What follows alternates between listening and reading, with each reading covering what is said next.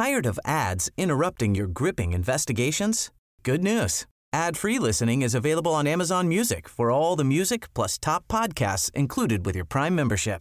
Ads shouldn't be the scariest thing about true crime. Start listening by downloading the Amazon Music app for free or go to amazon.com slash true crime ad free. That's amazon.com slash true crime ad free to catch up on the latest episodes without the ads.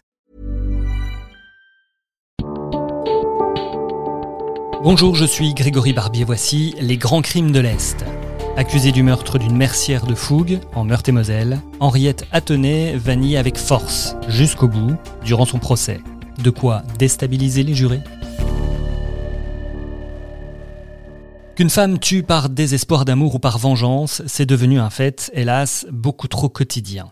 Mais qu'une femme soit accusée d'avoir savamment préparé et froidement exécuté un crime pour se procurer de l'argent et laver une dette, c'est fort heureusement très rare.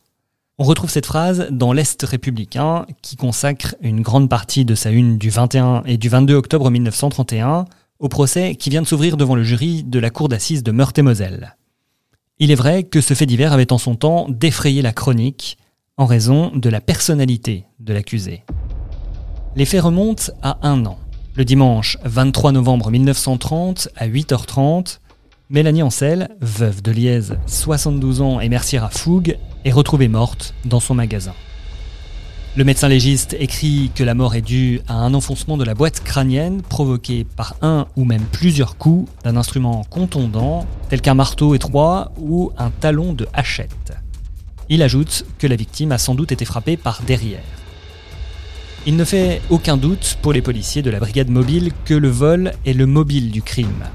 Le tiroir caisse a été retrouvé vide et les meubles du premier étage ont été fouillés. L'auteur du meurtre a ensuite voulu mettre le feu, mais en vain. L'enquête ne tarde pas à établir que la veuve avait reçu la veille dans la soirée une visiteuse.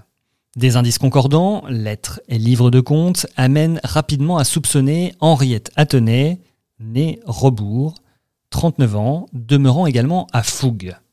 Et tout concorde. À l'heure du crime, l'accusé avait quitté ses deux enfants sous un faux prétexte. En outre, le rapport d'enquête révèle que, dépensière à l'excès et entretenant un ami, elle avait contracté des dettes importantes à l'insu de son mari. Leur total atteignait la somme de 7000 francs environ, y compris la créance chez Deliez, qui à elle seule se montait à 2533 francs. La veille du crime, la dame Athenay était aux abois, recherchant de l'argent à tout prix. Lors du procès, l'accusée reconnaît les dettes, elle reconnaît aussi avoir un amant employé de chemin de fer à Toul, mais elle nie l'assassinat. Le public, nombreux et hostile, montre sa réprobation d'autant plus bruyamment que l'accusée a mauvaise réputation. Non seulement elle ne travaille pas, mais elle a déjà été condamnée à trois mois de prison avec sursis par le tribunal correctionnel de Toul en 1925 pour plusieurs vols. Pire, rappelle le président, pendant la guerre, alors que son mari était mobilisé, on la voyait fréquemment avec des soldats. Le procès dure deux jours, pendant lesquels les témoins, le plus souvent à charge, défilent, y compris son mari, qui affirme C'était une bonne mère, je ne la crois pas coupable. À la barre aussi, une des filles, Raymonde, âgée d'à peine 10 ans, appelée afin de confirmer que le lendemain du crime, sa mère lui a donné 12 francs 10. Le dernier mot est laissé à Henriette Attenay, debout, les yeux mouillés de larmes, la voix vibrante, le bras solennellement tendu, elle déclare J'ai toujours affirmé que ce n'était pas moi qui avais assassiné Madame de Liège. Je le jure encore sur la tête de mes enfants, je ne suis pas coupable. Il faudra seulement 40 minutes au jury pour décider de son sort. Il la déclare coupable d'assassinat, de vol qualifié et de tentative d'incendie, tout en lui accordant des circonstances atténuantes. Henriette Attenay sera condamnée à 15 ans de travaux forcés.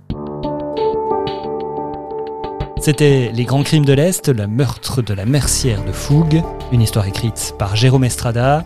Les Grands Crimes de l'Est, c'est sur Deezer, Spotify et sur toutes les plateformes de podcast. À bientôt pour une nouvelle affaire.